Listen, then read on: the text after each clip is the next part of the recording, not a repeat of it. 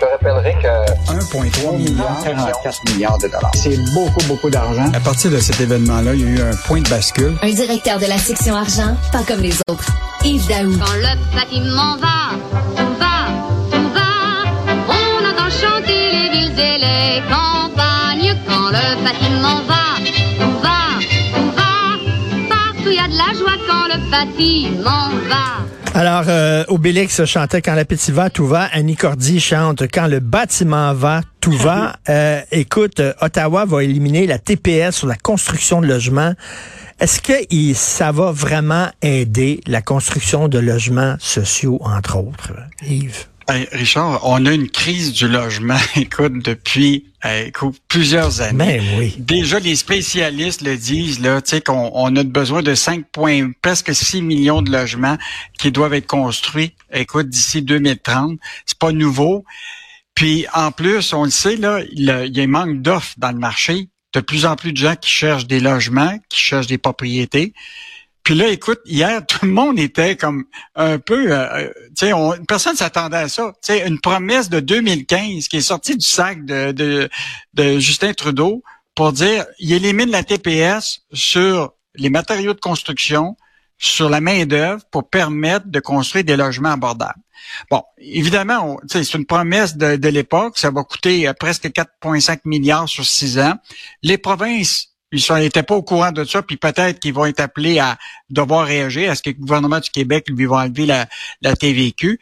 Mais en demeure pas moins que, tu sais, c'est clair qu'il y a beaucoup de gens qui regardent ça, puis ils vont dire, là, moi, là, je suis un entrepreneur. Est-ce que demain matin, avec cette baisse de la TPS, là, je suis prête, moi, à investir pour créer des logements abordables? Et ça, c'est de là que ça va partir. Parce qu'actuellement, là, dans le résidentiel, il y a beaucoup d'entrepreneurs à cause des taux d'intérêt à cause de justement euh, la, la difficulté de d'avoir des, des, des mettons des loyers qui sont acceptables, que les gens sont prêts à payer, ils sont pas prêts à investir. Là, probablement que c'est peut-être une occasion pour eux autres d'investir. Puis là, en plus, les matériaux de construction sont en baisse. Euh, regarde, euh, on a un Mm. article ce matin, le prix du bois, là, il est de, écoute, tu as eu la période de, de, de la de la pandémie où tout le monde rénovait, puis là, il manquait de bois, puis là, les prix avaient monté presque de OK, 300 mais- mais attends Là, les Yves, prix du Yves, bois, ils baissent. Yves, mettons, moi, je suis un entrepreneur, puis je veux construire, je sais pas, des condos. Tiens, des condos, le luxueux. Euh, hey, ben, je vais le faire, moi, là, c'est bon, le, le prix du bois est en baisse, fait que, tu sais, je vais utiliser ça, mais ça aidera pas plus les gens qui ont besoin de logements abordables.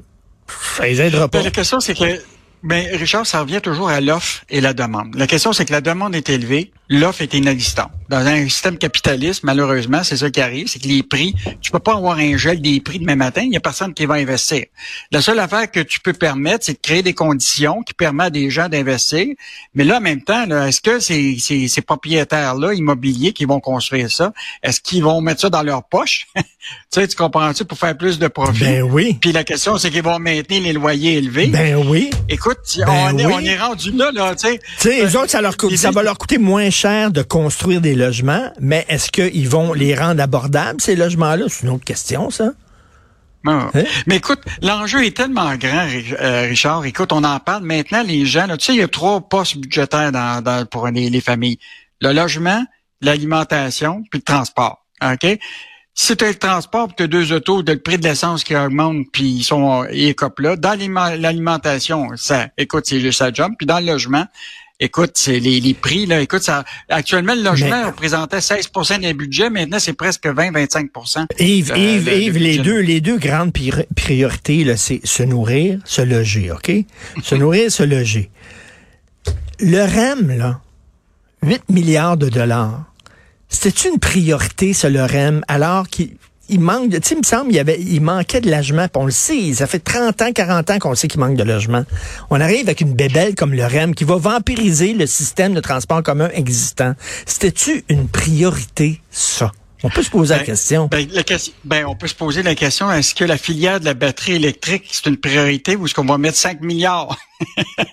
Écoute, hey, Richard, juste te dire, on s'en est parlé tous les deux. Tu te rappelles du livre de du démocrate là, qui s'appelle euh, David Foote, qui est écrit en 1996. Ça s'appelait Boom, Boss et Echo. en Ben oui. français, c'était Boom, Crash et Rebond.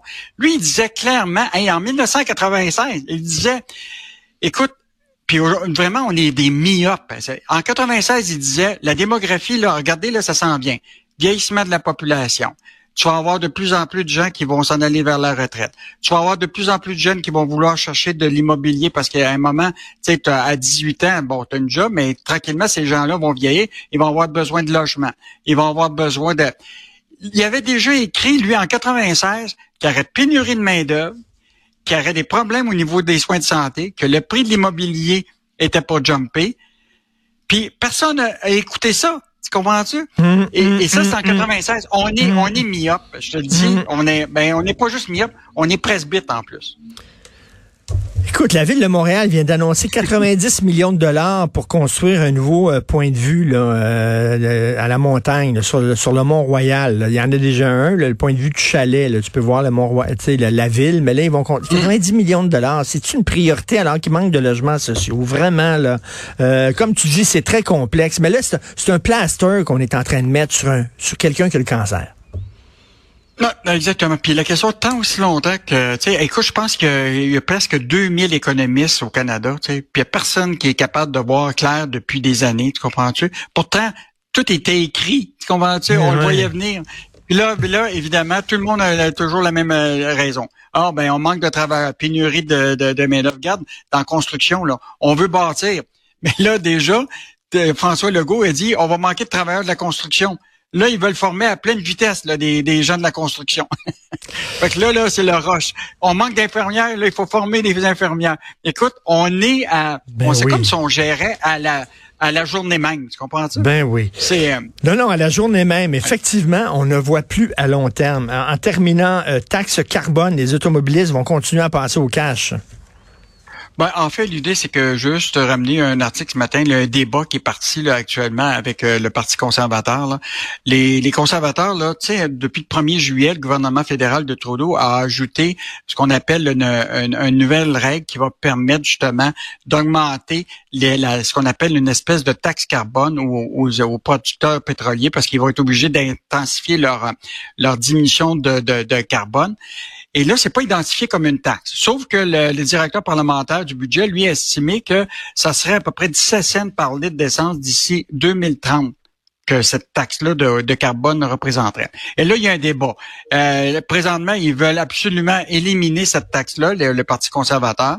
Puis là, évidemment, le, le- le- actuellement, le Bloc québécois et euh, évidemment les libéraux veulent maintenir cette taxe-là parce qu'ils disent ça va faire en sorte que les compagnies pétrolières vont devoir prendre cet argent-là, investir pour décarboniser, pour faire en sorte que euh, on fait un virage vert. Mais la réalité, c'est qu'à un moment, les compagnies pétrolières vont refiler la facture aux consommateurs. Puis c'est sûr que les automobilistes, là, au cours des prochaines années, ce virage vert-là, ils vont écoper à la pompe à essence. Puis Oui, là, oui. tu, tu sais, le, le- le virage vert, là, c'est pas sûr que ça va arriver rapidement. Oublie pas, le gouvernement Legault veut 2 millions de voitures électriques d'ici 2030 au Québec. Puis Biden, là, il veut que d'ici 2032, 67% du parc euh, automobile aux États-Unis soit voitures électriques. Moi, je te dis, là, je vois la bulle, là. Eh bien, il faut lire euh, Nathalie Elgrabli euh, justement là-dessus sur les promesses euh, concernant les autos électriques de François Legault. Euh, elle lui répond. Écoute, en terminant, qu'est-ce qu'on va lire ce week-end dans la section argent? Ce week-end, deux choses. On parlait tantôt de la construction. Imagine-toi, tu sais, on voyait beaucoup de Mexicains dans nos champs de maraîchers pour euh, justement cultiver nos fruits et légumes. Là. Ben là, les travailleurs étrangers arrivent dans la construction et on a des entrepreneurs actuellement qui sont en train d'engager des électriciens qui viennent de Cuba, qui viennent de plusieurs pays euh, ailleurs euh, dans le monde. Donc, évidemment, on, va voir de plus en plus dans la construction des travailleurs étrangers. On vient sur le fait que de plus en plus de manufacturiers d'automobiles rendent les automobiles, les tellement complexes, Richard, que c'est difficile de les réparer. On était voir des garagistes, là, qui sont même plus capables de réparer les automobiles. C'est tellement électronique maintenant qu'ils sont obligés d'investir dans des outils tellement sophistiqués que ça vaut plus la peine pour eux autres d'être des, des bons garagistes. Donc, on a été parler à quelques garagistes euh, là-dessus. Et en terminant, Michel euh, Gérard va revenir sur pourquoi l'essence fait des sauts des fois de 10 à 20 sous euh, de plus le litre en région. Il va vous Hmm. expliquer pourquoi euh, les, euh, les compagnies pétrolières font ça. Très hâte de lire ça. Je vais peut-être le lire même dans mon char électrique, mon cher. Bon week-end à lundi. Salut. Allez, allez, allez.